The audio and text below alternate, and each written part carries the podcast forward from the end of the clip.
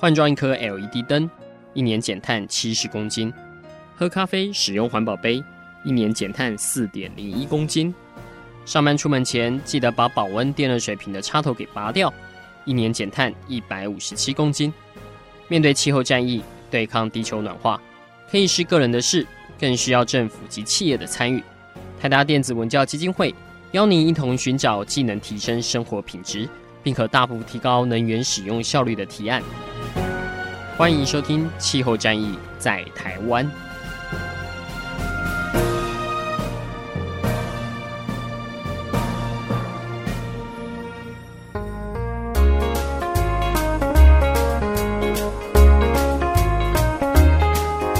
各位听众朋友，大家好，欢迎一起来收听今天的《气候战役在台湾》，我是共同主持人台达电子文教基金会的高宜凡。哎，各位听众，我又回来了哈。我们前面几集是我们之前的另一位主持人，呃，基金会的副执行长张扬前阿甘来主持哈。呃，可能已经有些人以为我不见了哈，没有，我又回来了哈。我们是轮流，OK。那其实不晓得大家最近有没有关注我们台达的低碳生活部落格哈？我们最近推出了一个专题，是跟社气流合作的，叫做“叹气世代”哈。好，那我们先来深深的叹一口气，哎，不是那个叹气哈。是要把二氧化碳给放弃，好，把温室气体要戒除掉，这样子一个碳气的时代，这样子，这个对于我们台达电子文教基金会来说，是一个算是今年一个很大的尝试，哈，因为，呃，我们其实低碳生活部落格也成立大概十一年了，哈，从零七年开始成立，算是台湾最早在追踪这个国际气候变迁的相关的一些议题跟那个最新的研究报告，哈，但是，呃，十一年来我们发现了一些问题，就是。气候议题跟那个所谓的全球暖化这个环境危机，现在大家都耳熟能详哦，朗朗上口。我相信小学生写作文也会拿这个来当开头之类的哈。但是呃，这样的媒体传播其实有它一个效率上的一个阻碍哈。就是现在很多人看到，就是也会一样先深深叹一口气，就觉得啊没救了。甚至于有一些人现在就觉得啊，我就不要生小孩，我要拯救地球，因为他可能呃生的小孩只是增加那个碳排放量，或者是说生来受苦的哈。因为你看这个。二零一八年这个热浪就已经热到吓死人了哈，最近还有秋老虎，那以后生下来他面对的是一个什么样可怕的世界呢之类的哈？这个我分享一点我个人的小故事哈。呃，之前有一次我老婆刚生第一胎完，她有一天半夜醒过来就把我摇醒说：“哎，我们的小孩以后他怎么办？他以后地球越来越热这样。”三更半夜跟我讲这个话题，就是你当了妈妈之后会开始。为自己为小孩的未来在担忧，所以很多人看到这样的环境议题或报道，我，就转台不想看。第一个是拒绝承认或面对它这样子，但是呢，我们呃，身为一个气候议题的推广者，我们必须要是。使用各种不同的方法，让更多人意识到这个议题的严重性，而且希望说有所回应，好自己的一些从生活面去积极的参与，去促成改变这样子。所以今年特地跟社群媒体社气流来做一个合作的专题，这样子也才会出现一个所谓的叹气时代。哈，其实这个名词就是社气流想出来的哈。所以今天的邀请到两位来宾，一个是社气流的执行长林以涵。还有一位是资深编辑李依林小姐哈，两位都是女性哈。那我们先欢迎两位来到我们现场，也可不可以先请两位分享一下？这好像有点自吹自擂哈。当初这个合作计划的缘起是什么？对。一帆大哥好，然后呃，各位听众朋友大家好，我就先从从我这边开始，我是呃社气流的桑尼这样。那我还是先简单介绍一下社气流，就是我们其实是一个呃关注这个台湾呃以及全世界这个社会创新跟社会企业的相关资讯的一个平台。那我们从五年五年前上线开始，其实就一直希望能够用华文这个语言跟大家沟通更多，就是国际上关于社会创新创业的一些趋势，还有一些议题。或者是好的案例，这样，所以其实我们从呃大概两三年前开始，我们就除了这个日常的文章之外，也开始做了蛮多的专题做倡议，包括像剩食，就是食物剩下的这个剩食，然后还有包括像。呃，循环经济，然后甚至去年我们做了这个韧性城市，其实也带来蛮多的回响，嗯、就是让大家去思考说，哎，这个城市的这个韧性是不是有足够可以这个强韧到可以抵抗一些这个天灾啊，或者是人祸等等之类的。那今年就是非常荣幸的跟这个呃台达电子文教基金会这边合作这个碳气时代的这个专题，那主要也是希望说，呃，气候变迁这个议题其实是对，就是感觉是很多人都知道。可是因为它的公共性，所以很多人在灵璧情节的这个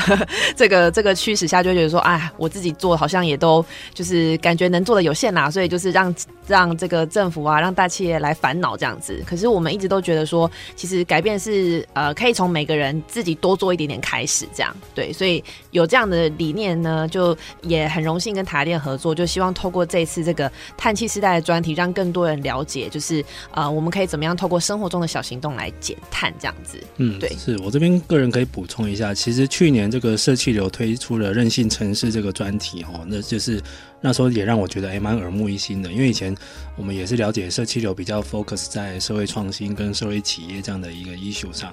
大家想一下，如果今年你做韧性城市，哇，应该这个浏览率相当之可怕，这样，因为今年这个雨一直下哈。对。现在网络上有很多人说是今年台湾真是雨神同行了，雨是下雨的雨。嗯。就是现在真的关于这种城市的基础建设，还有它韧性、它天灾的承受力，真的在过了一年之后，好像是预言的应验哦。所以我们。其实那时候就开始有在聊，我们接下来这一年可不可以来合作这样子。嗯嗯，所以经过这个一年的这个努力呢，终于有了一个叹气时代这样子。对。那这一次的执笔的主力是伊林啊，哈。对。伊林可不可以先谈谈一下这个参与这个专题的一些感想？好，大家好，就是也是先感谢，就是跟台达电子文教基金会有这次的合作。然后这一次觉得跟过往做专题比较不一样的是，嗯、呃，我们。像气候变迁，就是刚刚两位都有提到，就是是一个可能老生常谈的议题，就大家都知道，但是好像都想要假装不要去面对。嗯、所以这一次做专题，最大的可能最大的感想跟最大的挑战，就是要把嗯、呃、一个老生常谈的议题变成一个热门的话题，嗯、然后去把它变得像是更贴近现代人、更贴近现在年轻人会想要去关注的事。所以我们就会在嗯、呃、可能。图片的呈现上，或是我们选案例的选择上去，尽量的贴近读者的生活。嗯，对，其实设计流团队非常努力哦，因为我们这次的合作是有一篇的带头的主文哈，来分析这个目前气候变迁的一个大局势哈。那后面有九个年轻人的案例来做证明，说年轻世代、碳气世代有很多不同的行动方案在因应这个世界的变化哈。那其实光这个懒人包的设计就一个遇到一个很大的问题哈，因为大家想想看，要怎么把这种很、很非常硬派的这种科学报告，这种气候科学的报告，要浓缩成现在年轻人看得懂，而且愿意去分享它的这种比较图片式的这种懒人包，而且是有一些呃集结式的重点的资讯哈。我们这次其实对社企流是下了一个蛮大的考验，就是 把这个 IPCC 马上要出版的哈，其实还没出版哦，现在十月才要出版哈。等于现在我们只是拿到一个草案内容的这个全球升温一点五度 C 的这个报告哈，请他帮我们弄成一个懒人包哈，所以就出现了。大家如果现在点入页面“碳气时代”去看，会看到一个呃，有一个叫嘉豪的这个懒人包的主角哈。宜林要不要帮我们透露一下这个当初这个懒人包的制作过程跟这个嘉豪这个人的由来？嗯，对，我们当初制作懒人包就是想要像刚刚讲，就是很贴近所有读者，所以我们就会希望。嗯，以主角设定来说，我们就会希望是，嗯，大家都可以带入那个角色。嗯，那我们是设定在一九九零年出生的。就是现代的年轻人这样，然后会取名叫做嘉豪，原因是我们还特别去查了内政部的统计，就是嘉豪是 一九九零年代出生男性中就是最多人取这个名字，就是蔡奇安苗，所以嘉豪这个是有来有的，感谢内政部统计。对，没错，所以我们就是想说用一个嗯，大家都是大家都可能是那个嘉豪，都可能是男人包里面的主角。那根据 IPCC 即将要发布的那份报告。嗯，先去把他所谓的预言，把它呈现在各位的眼中，这样、嗯、对。然后根据那那份报告，就是说，可能在二十二年，就是二零四零年的时候，那地球升温到一点五度 C 的时候，会有怎么样的情景？那可能是嗯、呃，用水的危机，或是热浪跟极端气候的。家具，那这些我们都想说用一个比较未来感的故事的呈现，去先让读者有画面，然后会比较可以带到自身身上。就是，哎、我现在就是我现在二十几岁的年纪，那当我可能二零四零年我才人生才走到一半，才五十岁，那我可能就要面对这一些，嗯、气候啊，天气，那我可能那时候准备要。过我的第二人生，甚至我已经要买房，那是不是一切都会不一样了？嗯、这样想说用这样子的角度去拉近跟读者沟通的距离。是，其实大家不要觉得我们是在危言耸听。其实 IPCC 是这个联合国的政府间的一个气候专家组织，哈，它出了报告是最权威的啦。通常大家都会照着办这样子。其实我们最近在脸书上有分享一个日本气象厅哦，自己制作一个二零五零年的气象预报，哈，他们自己气象厅哦，就像我们的中央气象局的，二零五零那时候摊开今天的气温预报，全日本都是四十度起跳的。嗯，哦他们也不会做来吓人，但他们现在也是为了要后年要做的东京奥运，要整个举国要动起来。如果未来的这种极端气候是常态，整个国家要怎么办？我们的日常作息什么可能都要全部改变，这样子。好，各位听众朋友，可能目前你正在积极的在欣赏我们这个叹气时代所有的案例哈，先休息一下，下一段我们开始来谈这一次有哪些精彩的案例跟故事。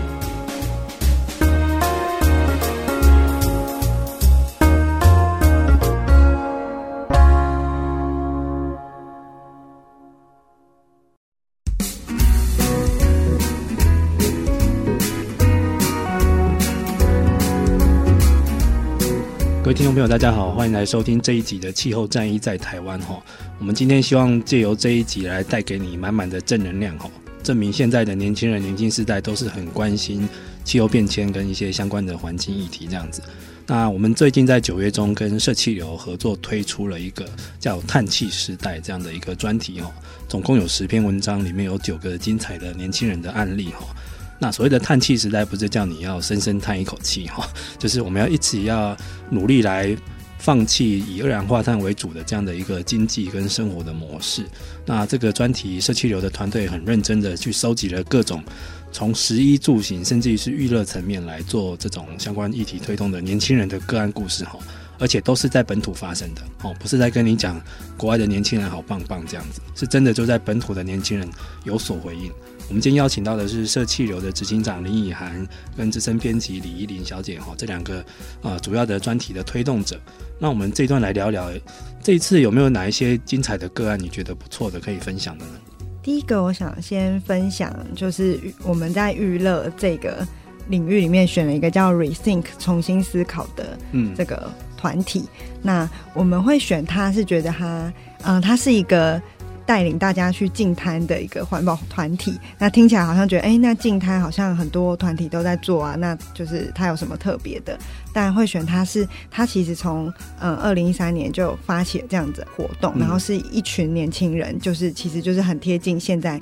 大家的生活，就是一群没有专业的。环境背景啊，也不是特别，就是对于气候变迁有什么专业知识的这种，但他们就是纯粹的热爱环境，嗯、然后就把整个环境当做自己的家，于是就是开始觉得，哎、欸，那环境开始被破坏了，自己是不是要做些什么行动？于是就开始了，就是从净滩开始。爱地球这样子的活动，那我觉得他们最特别就是他们会，嗯，像过往去谈到环境议题，大家都会觉得很沉重，会觉得离自己很遥远，但他们会用很生动、很有趣的方式去告诉大家说，嗯，环境是你的家，地球是你的家，那我们其实做一点点事情就可以。嗯，造成一点改变。那比如说以净滩来说，就是采访的时候，创办人就有分享，其实，在捡沙滩上的垃圾的过程，你就会开始思考说，哎、欸，这些沙滩上的垃圾都是我平常生活中制造的。嗯，那其实就有一些参与者就有分享说，嗯，可能是一个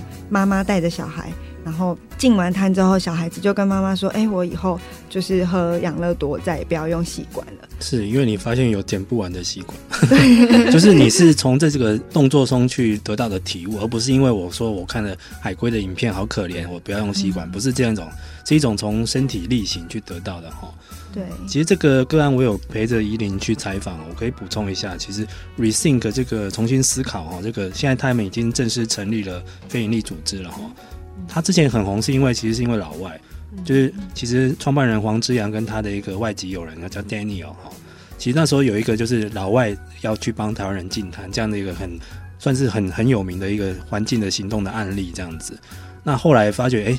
净滩，大家有没有发现，现在净滩跟减塑这种已经是目前台湾的环保运动的一个主流。那的确有很多很多年轻人都投入这样子，那做的方式也蛮多元的这样子。那不过 Rethink 他们现在好像也有了下一步的计划哈，他最近也开始要把 近滩这个朝向这个艺术面去做转化，是不是？对，他们有一个新的计划，是做一个叫海废图鉴，就是他们把这几年收集来的海废，然后跟其他的海废的单位合作，就是要把海废，就大家觉得是哎，垃圾有什么好看的，但他们就把它做成美美的图鉴。他们团队里面也有一个负责这个计划的，是之前做污水冰棒的设计师，哦、是，是，对，所以就是要呈现像污水冰棒那样子的。视觉震撼效果是的，我们去采访的时候，他有先剧透给我们看一下哦。想不到用近距离的拍摄，或者是用一些不同的手法哦，比如说背景全暗啊、调色，那些废弃物看起来也挺漂亮的。但是这个不是叫大家去那个一定要多丢垃圾这样，其实就是现在也有这一类的手法，就是有一些去捡海边垃圾的人回来会让他做转化。做资源再利用，然后甚至于说把它做出一些比较冲突性的视觉震撼，让大家去反省这样子。像之前我看到有一个纽约的那个艺术家，他就把他这一年所产生的各种塑胶垃圾叠在地上，然后人就躺在里面，就变成一个现代的美人鱼。就是人类就是一只美人鱼，然后但是我们困在的是一个塑胶海里面。对，就是其实有点相同的手法啦。哈。那我们刚刚讲到减塑是目前年轻人的一个从事的活动的主流。这次也另外一个轻漂也是跟减塑有关的哈。嗯，是没错，就是呃，轻漂也是我们这次在案例选择中讲说，呃，减塑啊、限塑啊是大家最有感的议题嘛。之前新闻也在说，然后大家也都有讨论，哎，是不是现在需要用汤匙喝珍珠奶茶这样？嗯、那青瓢这个案例很特殊是，是它是推环保杯的租赁的一个服务。嗯、那我们是发现现在其实做环保。服务的这样子的新创其实越来越多，那他们就是用服务来取代过往可能没有办法解决的痛点，比如说我也想要环保，但是我可能会因为环保杯很重啊，或是忘记带，那自备环保杯这件事可能不是每个人都可以做到。那轻漂他们推的这个服务就是让你，哎、欸，你自己不用带环保杯，但是你可以透过租用我们的环保杯，你还是可以达到让资源就是让这个杯子重复利用。最大化、最佳化的这样的情形，那你还是可以去做到减少垃圾减量这件事。嗯、那轻漂就是在各种可能大型的会议，或是像是马拉松或园游会，他们都有进驻，或是协办，或是主办去推他们这样环保杯租赁的服务，所以就可以打破过往可能我参加了一个园游会，参加一个活动，就会看到一大桶的垃圾桶里面都是纸杯或是塑胶杯。对，目前轻漂。嗯看到这个文章里面有报道的话，他之前有承办过最大的一场活动哈，其实总计使用了三千个杯子、两千个碗，还有一千五百组的这个汤匙跟筷子哈。其实，在这种封闭型的活动，我相信现在很多的主办单位都已经有 sense 了哈，要尽量那个，像我们台达自己举办的活动，也都是禁止使用那种一次性的餐具的厂商。但是有时候就遇到一个困扰哈，像清表这样有提供服务的厂商还不太多，嗯，哦，或者是有时候你会发现，哎。有能力提供你这样服务的厂商是比较远的，那你是要考虑你要用它，还是说我直接跟公司旁边有一家店，因为他可能就运输距离来说他是最方便的，或者是他来待会要来处理回收的垃圾，就有时候这种有一些挣扎这样子。不过这篇文章里面我比较欣喜的是看到，其实轻漂现在也慢慢跨出了一个新的领域哈，感觉他要进攻商圈了，就是他除了那种人家承办的封闭型的活动的现场之外，接下来他也要想办法跟那些。民众最常接触的这些饮料店，这种店家要开始看能不能去突破这样子，嗯，可不可以透露一下他们这方面的一些规划呢？嗯，他们最近是也有跟那个海泳工作室合作，嗯，就是要推小琉球的武术指导。嗯，那这就是更像，就是刚刚宜凡大哥讲到的，就是会比较贴近民众的生活，那就是可以像在一个街区或是在你生活的周遭，你就可以使用到这项服务。是因为像讲到大家最常用的就是这种饮料杯哈，环保杯。其实现在虽然很多环保杯做的蛮精美的，但真的会常常忘记拿，或者说你总有手不方便的时候，手已经拿了一堆东西不能再拿。那像我们去买饮料的时候，就就那时候就会发现，诶，如果店家可以直接卖，不是最好吗？但是目前你看到大部分的店家好像都没有卖哈，他顶多是提供你一些折扣，你有自备环保杯的，他提供你几块钱这样子。但是，哎，如果哪一天店家就自己卖了，这个故事我应该以前在节目中有说过，就是啊、呃，我在英国那时候发现，那英国的 Starbucks 哦，星巴克，它直接有用他们的回收料做成的那个再生杯子哈，它鼓励你买哈，然后你用这个杯子，因为上面有绣他们的 logo 哈，下次去购物就是有折扣，哎，就是它等于是店家主动来推动了，但是目前这个我在台湾好像还没看过，台湾 Starbucks 我看到有类似的。有在卖这样的杯子，但是好像是比较脱钩的哈。就是如果大家鼓励我客人来使用这样的再生杯，其实我应该是用一些消费的鼓励来增加他以后会记得带这样子。嗯，嘿，这也是很可惜。我从英国那时候回来已经四年了，目前看到台湾的本土的商家比较少，但是反而是这种从外部的轻漂这样的公司在努力在。营造这样的可能性，这样子哈，所以在此也呼吁星巴克，并并没有针对你们，不好意思。就是如果大家可以想想看，有没有什么好的方法是可以共同解决彼此的痛点。最重要的是，这可以造成如果大家生意越做越好，哦，那当然就是双赢的局面哈。OK，好，我们在这边先休息一下，下一段我们来听一下其他的案例的故事。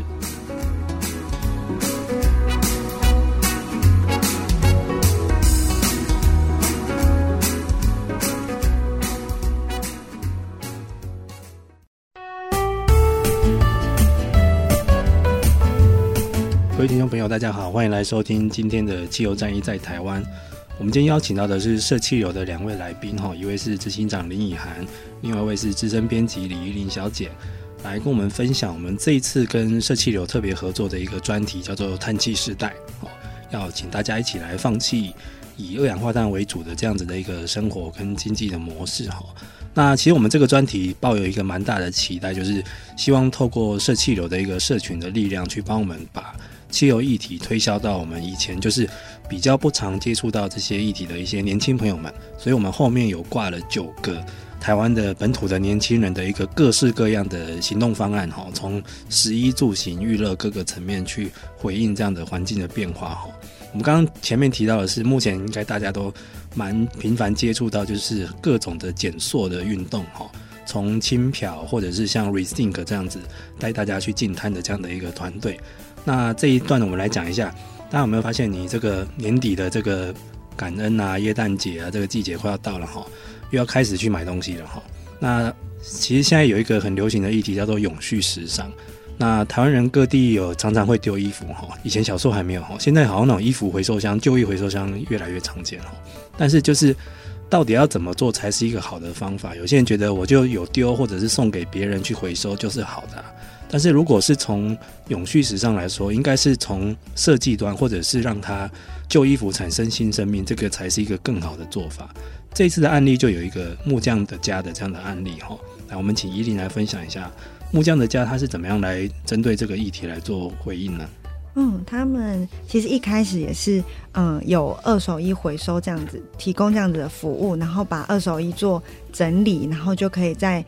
贩售或是提供给需要的人，那他们就也进一步的成立了一个品牌，就是由他们发现他们回收最多的品相就是牛仔裤。嗯，那其实牛仔裤、牛仔系列其实都很耐用，然后也不会退流行，因为就是牛仔裤啊、牛仔外套这些都是基本的流行单品。这样，那、嗯、他们就发现了这样子的嗯元素之后，他们就就想说，那我们自己发想一个新的品牌，然后利用嗯牛仔裤去。把旧衣变成新的衣服，做新的设计，然后可以像刚刚以凡大哥提到，就是在源头就可以做到减少生产的这件事。然后像他们很有趣的，就是他们可能设计上就会用大概三件牛仔裤可以制成一件新的衣服。那可能牛仔裤的裤脚啊，就会变成呃外套的衣领。那裤管可能就可以拼成修身的洋装，像是这样子，然后去可能旧的东西又变成一个新的设计展现在大家面前，然后可能大家会最有印象，可能是去年二零一七年金钟奖上就是黄子佼穿的那个西装外套，其实就是他们设计的，由旧衣去设计成的一个新的款式。这样。我是个再生西装哦、嗯。对，金钟奖主持人黄子佼穿的再生西装，其实那时候是一个新闻的话题哈。是。其实我们采访这一次的呃木匠的家的一个年轻设计师李雅丽小姐哈，其实她在过去在澳洲念书的时候，其实国外就有在谈永续时尚这样的议题哈。因为现在发觉就是呃不管是纺织业还是时尚产业，它也产生了蛮大的一个碳足迹哈。其实我这边稍微跟各位讲一下，应该你也觉得会蛮吓人的哈。就是时装产业会产生大概一年哈八百亿立方公尺的水资源。其实它是一个蛮耗水的产业，而且它劳动人权的议题也是蛮严重的，所以这个是不只是一个环境议题，也是一个人权的议题。那再来还有就是我们资源被浪费了。其实根据统计，台湾一年产生的不穿的衣服这样的垃圾大概六万吨，哇，这个这么多的垃圾到底都跑去哪里？能不能赋予它一些再生的新的生命？哦，其实这个是一个蛮值得去思考的。然后，那还有一个，我觉得这一次我个人觉得最有趣的议题，哈。这个今年是选举的季节，嗯，所以大家应该已经，不管你是在哪里，各个县市哦，应该都已经看到旗帜满天飞舞了。那你有没有发现这些选举的旗帜后面都跑去哪里了？我们这次这个贪七时代也有找到一个案例，是美丽台湾关怀协会哦，他们要努力让旗帜重生。我们可不可以请分享一下这个案例当初是怎么找到的？嗯，这个案例其实是社企流之前办过的一个。活动其中的一个参加者，嗯，那他当时也是提出了用废旗帜做成包包这样的构想，那那时候也是让大家都很印象深刻。嗯，所以这一次在找案例的时候，嗯，我们就马上想到这个团队，因为其实就像嗯刚刚提到，大家都会很常在街头看见这些旗子，但是从来都没有想过这些旗子最后的命运会是嗯如何，嗯，所以他们就是看见了这些旗子。进入了文化场的可惜之处，然后也看到旗子本身，嗯，有它独特的美，所以他就决定要去将这些旗子回收，然后再制成，比如说像是艺术品或是文创商品这类的运用。嗯，对，其实他们之前也办过蛮多一些跨界的创作跟展览哈，会发觉，因为有时候你把那些充满政治人物跟标语的其实都在一起，也蛮好玩的。其实这个案例有点像，呃。我以前在瑞士有看到他们有一个叫 Freitag，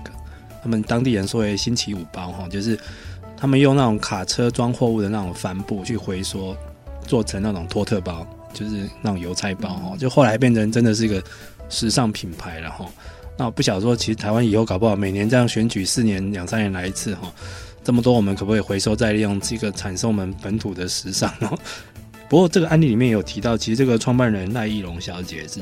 也是前几年有面对一些低潮哦，她现在好像有一些不同的创业的 idea 哈。嗯，她现在有在就是她爸爸的香蕉田中又看到一个新的希望，就是他发现其实在种香蕉的时候都需要在外面套上塑胶袋，就是可以防虫啊、防天气、防风防雨这样。那他就发现，哎、欸，与其用这些塑胶袋，那是不是也可以用废弃纸来？就是做外面的套袋，那这样就不用再去浪费一个塑胶袋，嗯，然后还可以让废弃做的套袋可以重复利用，对，就可以减少一些垃圾的产生。对，因为其实很多农产品哦，它也蛮需要一些包装的，甚至于说在种植的期间，大家应该都常看过哦，不管是你是什么呃那个番茄、芭辣、水梨哦这种，甚至香蕉都需要套袋，它本来就是一个有需求的消耗品。如果直接把我们产生的废弃质去导入这个里面。诶，其实搞不好就是一个循环经济的连结，就这样诞生了哈。所以，不过这个是目前还在努力中啊。但是我看到这个赖艺荣小姐她的这个创作的案例，我有一句话是蛮认同的，就是她觉得应该用美来对抗全球暖化。哦，其实这个标语就是用美化来对抗暖化。我觉得这个标语下得很好。这个跟我们台达在推这个绿建筑有一些异曲同工之妙。呃，之前我们采访过一些，因为台达我们在推绿建筑，我们。要常常跟建筑师有一些交流，甚至于委托案这样子。那有一位建筑师就跟我说到，就是说，现在大家在看绿建筑，还是会用比较环境的观点去看它，哦，就是啊，它节能减碳呐，哦，然后政府也有在推，就好棒棒这样子，哦，但是还是一个蛮功能性的一个诉求，哦，这个绿建筑可以帮我，呃，这个建物拿到好的名声，或者是可以真的省水省电省钱之类的，哦。但是他觉得应该要用最基本的美感去打动人，诶，为什么？第一个是美是共同语言哦，第二个是，其实现在大部分人还在你在挑房子买房子哈，除了挑什么地段好不好，真的在美学上是一个第一印象。所以哪一天当你不在乎说它是不是环保建筑或绿建筑，或者是那是基本条件了，但是你看到觉得，诶、它长得好美，它这个是一个让我美感是让很令人折服的，那个时候才会获得更多人的认同。不然就是绿建筑还是加个绿字，那就是大家自然会用一个有色眼光去看它，就是一个比较功能类或者是一个有一些目的性的诉求这样子哈。我觉得这个观点倒是蛮好的，因为。我相信到了我们的下一代哈，就是当他们生活在二零四零五零年的世界，那时候应该也没有在讲什么呃气候变迁重不重要了，因为那时候应该已经不会再讨论重不重要了，应该是讨论说哪一种方法是最有效的，或者是到了那个时候应该已经是基本价值了，所以那时候的应该很多观点跟做法会跟现在产生蛮大的差异这样子。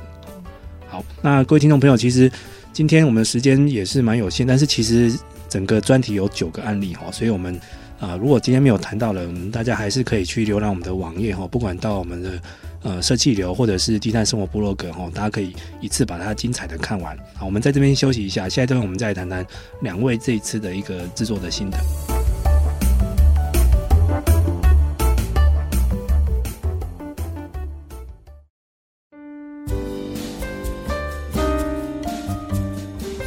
各位听众朋友，大家好，欢迎来收听今天的气候战役在台湾。我们今天邀请到的是社气流的两位来宾哈，林以涵执行长跟资深编辑李依林小姐哈。那我们这一次，相信大家在这两个礼拜都有看到我们跟社气流制作的这个碳气世代的一个专题哈。它总共有十篇的文章，是一个第一篇是用一个联合国的一点五度 C 的升温的报告来点出全球暖化的一个大未来哈。这个未来可能在二零四零年。人类就会面临一点五度 C 的这个门槛了哈。那后面我们带出了九个本土青年的行动的方案，就是证明这个世代其实是很关心环境类的议题，而且是真的大家都有不同的想法跟做法。我们是希望说用这样子比较可近性的一个阅读的方式哈，因为以前大家可能会觉得真的。这种环境议题可能离我太远哦，可能是环保团体的事，或者要不就是官员的事，或者是相关局处单位这样子哦。像说能源议题，可能就会想到是台电的事哦，或核能电厂就是谁的事之类的。但是其实这种气候变迁它的灾难目前是越来越近了哈。你看今年下一些雨，台北就淹成这个样子，我中南部县市也是雨不停果啊，很惨很惨，到已经淹到你家门口来了。那这个时候真的是每个人都要有行动了。不管你到底是不是官员，或者是你自己觉得我不是有利人士，我应该不用对这个去回应这样子。其实我们这个专题最大的目的是希望说，让年轻人来加入这样的行动的阵容这样子。好，我们这一段最后一趴，我们来聊一聊两位这一次制作的一些甘苦谈哈。嗯。啊，我们先来请一下以涵来讲一下。嗯。目前这个专题刊登到目前。所谓的市场反应，读者的回响怎么样呢？嗯，好，就是其实制作这个专题，我觉得呃，我自己也是收获蛮多的。嗯、就是呃，因为我们这次这个专题其实有邀请读者一起来分享他们日常生活中的减碳行动，嗯、然后到目前为止，其实呃回想很好。就是因为我们过去的专题都比较没有做这类型的操作，嗯、所以我们也是发现说，哎、欸，在上百则留言里面有很多可能也是我们自己当初没有想到的，可是是大家日常生活中发挥创意的这个。减碳行动这样子，嗯、对，然后大家也都还蛮乐于分享，而且因为这个活动其实是有一些小赠品啦，嗯、对，可是其实蛮多读者就是会留言说不用抽我。就是就是他就是他们已经先分享了自己的各种各种的行为，然后最后就说不用抽我，我已经足够了，或者是就是我想要把这个东西给更有需要的人或者什么之类的，这么充满大爱的，对。然后然后我自己也是从中就是学到了非常多，所以我就是有自己定下两个目标，第一个就是说未来要新买一件衣服的时候，一定要先淘汰一件衣服 才可以才可以那个，就是有出有进。对对对。然后第二个就是说家里的比如说一些保养啊，或是这种化妆的东西，一定要全部都用完。才可以买新的这样子，对，就是不要每次都是看到新的就就想买这样。那对想必下了很大的决心。我就是想要练习看看这种，就是让家里就是跟自己的消费行为尽量极简，跟维持在一个平衡的状态。嗯，对，所以我觉得其实这一次，嗯，因为社球的读者其实普遍来说都是蛮关注，就是在生活中可以怎么样去让自己，比如说环保啊，或者是教育啊，嗯、或者是关心弱势上，有一些自己就可以发起的一些小行动，对。比如说去捷运站买大字杂志，或者是日常生活的减碳。嗯，对，所以我觉得这一次的专题其实呃，就是主要就是希望能够启发更多人能够从日常生活的小减碳的行动开始。当然，其实这些比如说工业啊或制造的减碳也很重要，但是我觉得就是大家在不同的位置上各自努力这样。然后第二点，我觉得也是希望能够启发更多年轻世代，就是说把减碳这件事情，呃，如果真的想要就是呃视为是一个商机投入创业的话，那这九个案例能够跟你分享说，在这个环保创业上可能会有哪些机会跟需要注意的地方，这样子。是的，其实这也是我们这个专题一个最大的用意哈，因为直到目前还是有一些人是相信说，如果你真的要节能减碳，最大宗的还是必须从像是企业、工厂或者是我们的能源的一些电力公司这样去下手，甚至于说要翻转我们的政治的体制这样子哈。但是其实这种说法没有错，但是其实我们每个人有没有这样的意识去？比如说，当每个人都会重视气候变迁这样的议题，你下一步才会产生我们用我们的投票去产生重视这个议题的官员跟相关的一些意见领袖哈。所以其实这两个并不违背了哈。然后其实从懒人包里面去看的话，其实光是建筑跟交通就占我们跟能源相关排放的大概百分之五十了。嗯，所以其实我们每个人的作为对这百分之五十的影响都蛮大的哈。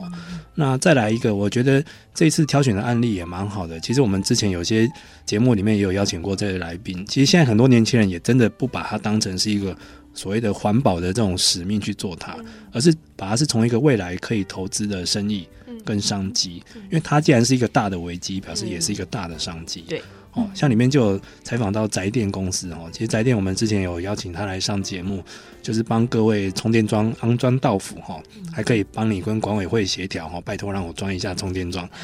他们就觉得一定要用效率跟生意的观点去讲，对哦，不要再讲环保了。嗯，再讲环保，第一个是没人要听，第二个就是说会把自己局限在一个很小的格局里面这样子。好，那宜林呢？宜林这一次主要的苦主哈，大部分的案例跟文章都是你写的哈。这次个人这样操作下来，有没有什么心得呢？这次其实就是哦，案例跟文章是整个就是编辑团队一起完成。那我们自己会觉得一路专题做下来，第一层面影响就是自己嘛，就我们自己团队。然后像我们这次写了专题，然后看到了这么多，就是可能未来的影响，那我们也会影响我们自己平常的生活。比如说，我们就会规，也不是规定，就是潜意识就觉得啊，我今天没有带环保杯，那我就不要喝饮料。那我今天如果我这么悲壮的，就是，但是其实这些都是很小的一个，嗯，其实就是一念之间，就是、嗯、或者说我真的很想喝饮料，我就再多走五分钟的路回办公室拿，这样其实就是一些小小的行为，然后。呃，也因为这样，就是我们也号召，就是办公室的大家一起做了一个二十天的减碳实验。嗯，然后像我们，比如说办公室想要大家想要喝饮料的时候，我们就想说，哎，那干嘛不拿办公室的锅子去装？嗯，所以呃，我们会有一些小实验，也就是也创了一个 IG 的 Instagram 的账号，就是如果大家有兴趣想要看我们怎么在办公室减碳的话，就是可以去呃搜寻一下社气流的 Instagram，然后就可以看我们。日常中一些比较有趣的减碳行动，那我们是觉得，其实所谓减碳或是减速啊、环保这类的举动，其实也不是一个很悲壮的生活上的牺牲，而是说你可能用小的念头或是小的行动，就可以去选择一些对地球比较好的方式。嗯，对，然后嗯，也是。呼应刚刚以凡大哥讲的，就是现在其实很多新创啊，或是社会企业，都是把环保视作一个绿色的商机。嗯，那它提供了，其实都提供了便利跟嗯，不会影响你生活品质上的服务，可以去让我们很轻易的去选择用这样子的服务，那一样可以达到对地球好的一个效益。所以是我觉得在做专题的时候，自己个人跟对就是现在生活选择上的一些。就是发现，嗯，是，其实也是在当初我们在一起共同挑选案例，也有这样的发现，就是，我们我们不希望挑出来是那种一般人大家想象中的所谓的极端的环境分子这样子，或者是说，就是一群苦行僧似的这种，为了爱地球什么。一些呃日常的欲望全部戒除了，那出家当和尚这样子哈，也不是这样子啦哈。但是就是现在真的有很多是可以鱼与熊掌兼的。如果今天有一套商机是可以帮我们抵御气候变迁，那又可以让个人可以去维持他日常的生活品质，甚至于说成为他一个成家立业的一个创业的手法。这都是很好的哈。那也是我们昨天有同仁看到，就是社企流的这个 IG 的账号哈，这个办公室的减碳日常，我们也是吓了一跳哈。这个并没有在我们的一个专案的配合的要求里面，就发现哇，真的。这个团队是说到做到啊！其实我们办公室本来日常就会有很多减碳的行动。哇，这么这么伟大的，就是没有这个是有一种，其实有群众压，因为我是办公室最不环保的那一个。哦，真的吗？对，就是平常最会拿一次性垃圾袋的就是我。可是就是看到同事这样，真的会受到一些。道德上的那个，就觉得说，嗯，我要向他们看齐，这样子，对对对对。执行长平常在办公室也承受很大压力，没有没有压力，就是觉得很好很好，就是常会往向同事身上学到一些新的减碳的 paper 这样子。嗯，是。对，其实社气流之前也做过蛮多跟这个议题相关的哈，不管是韧性城市或者是气候变迁、全球暖化，整个下来，你觉得这次碳气时代这样的专题有没有一些新的发现，或者是说？如果下一次我们要再酝酿一个新的专题，有没有一些新的思考呢？其实我觉得这次整个碳基时代的专题，真的就是要努力往这个。这个叫什么新瓶装旧酒 方式，就是用比较创意的方式去呃提醒大家再思考这件事情。然后再来就是我们这一次在整个社群的行销操作上，其实也广邀了非常多我们的友好伙伴。对，那很多其实也并不是真的完全是绿色产业的。对，有一些可能是这个跟畜牧相关的，或者是跟这个快消品，就是这种美妆保养快相关的。可是我们就是还是一样回到这个专题策划理念，就是说，其实就是每个人在自己的位置、自己的产业都可以做一些减碳的行动，这样、嗯、对。那所以我觉得这部分其实也是我们。过去这几次操作的专题里面，我觉得是最最能够普及化跟最人性化的一次。嗯、对，因为像之前任性任性城市或者循环经济专题，它毕竟是从一个比较总体的角度在鼓励大家了解这个议题。可是实际上自己要真的能够做到，还是有一点点小小的门槛。嗯、对，但是我觉得这次碳气时代反而是一个可以让大家普及化去思考说，如果碳气的这件事情要发生在我个人身上，或是我所属的产业身上，我可以大概有怎么样的回应？对。嗯所以我觉得这个是跟过去以往几次专题的制作上来说最大的不一样。对，其实我觉得这个专题只是一个起点，嗯、就是如果大家因为看了这个专题，开始去反思自己的日常的各种跟碳排放有关的各种作为或者是采购行为，你有了这个意识之后，接下来就会去思考后面的相关体制的问题。嗯，就是你会因为这个，譬如说我支持我要用环保杯，或者是我愿意减塑，或者是我愿意购买电动车。我就开始去注意，诶，那这样台湾社会整个一个主要的排放来源是什么？嗯、我们目前国家对这方面的相关的准备跟政策是什么？嗯、国际趋势又是什么？嗯、就其实它只是一个入门的起点了哈，嗯、所以我们是希望说，虽然说我们刻意把它包装的很亲民、很有趣，但是其实背后的思考。还是蛮严肃的哈，这个未来是大家的哈，谁都逃不掉。哦，目前我们还没办法移民火星，所以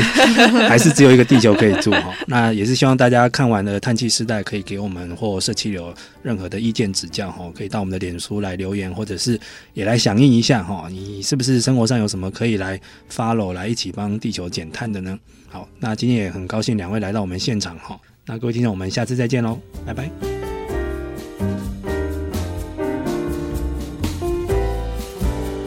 以上节目由台达电子文教基金会独家赞助播出。